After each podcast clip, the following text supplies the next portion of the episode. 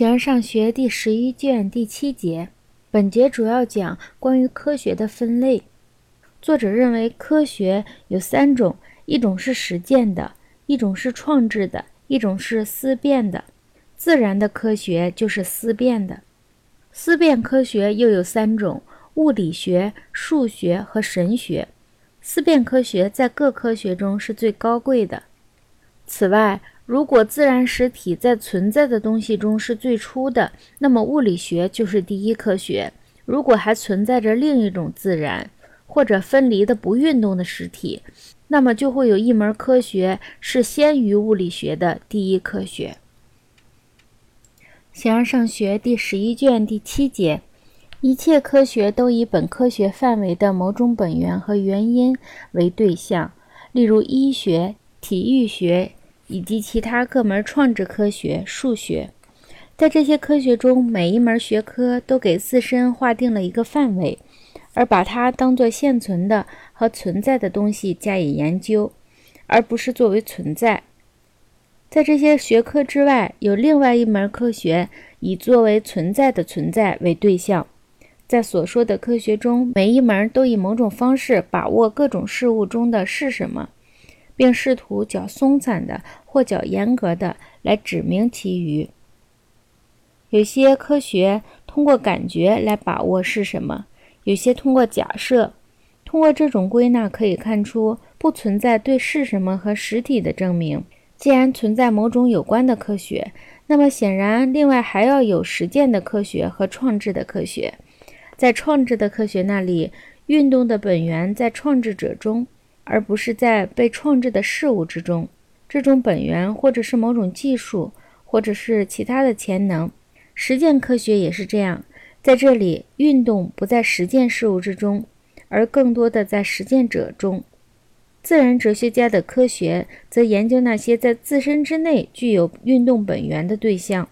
由此可见，关于自然的科学显然既不是实践的，也不是创制的，而必然是思辨的。它三者必居其一。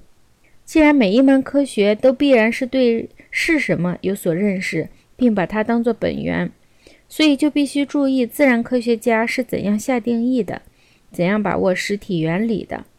他照扁鼻的样子呢，还是更多的照扁平的样子？两者的区别在于，扁鼻的原理需和对象的质料连在一起来说，扁平的原理则离开质料。扁鼻性是在鼻子中生成的，所以说它的原理要和鼻子连在一起来考察。因为扁鼻就是扁平的鼻子，用不着证明肌肉的原理、眼睛的原理以及身体的其他部分的原理，永远要连同质料来阐述。既然存在着一种分离着的作为存在的存在为对象的科学，那就应该研究这门学科和物理学到底是作为同一门科学呢，或更应该是另外的科学？物理学所研究的是在自身内具有运动本源的东西，思辨的数学则是一种研究恒久对象的科学，但不研究分离的东西。所以和这两门科学不同，有一门科学是以分离的。存在而不运动的东西为对象。如果真有这样的实体，我说的是分离和不运动的实体，让我们尝试着加以证明。如若存在物中果然有这样的本性，这里必定是在某处的神圣事物，它必定是最初的，高于一切本源。现在说明了，思辨科学有三种：物理学、数学和神学。思辨科学在各种科学中是最高贵的。它的研究对象是存在物中最显赫的。每一门科学因其自身所研究的对象而分高低。还有人提出这样的难题：这种关于作为存在而存在的科学到底是不是普遍的？在数学中，各个学科以一种确定的领域为对象，而普遍的数学则是对一切是共同的。如果自然实体在存在的东西中是最初的，那么物理学就是第一科学了。倘若还存在另一种自然或分离的不运动的实体，就必然有其他以此为对象的科学，它先于物理学，由于在先而是普遍的。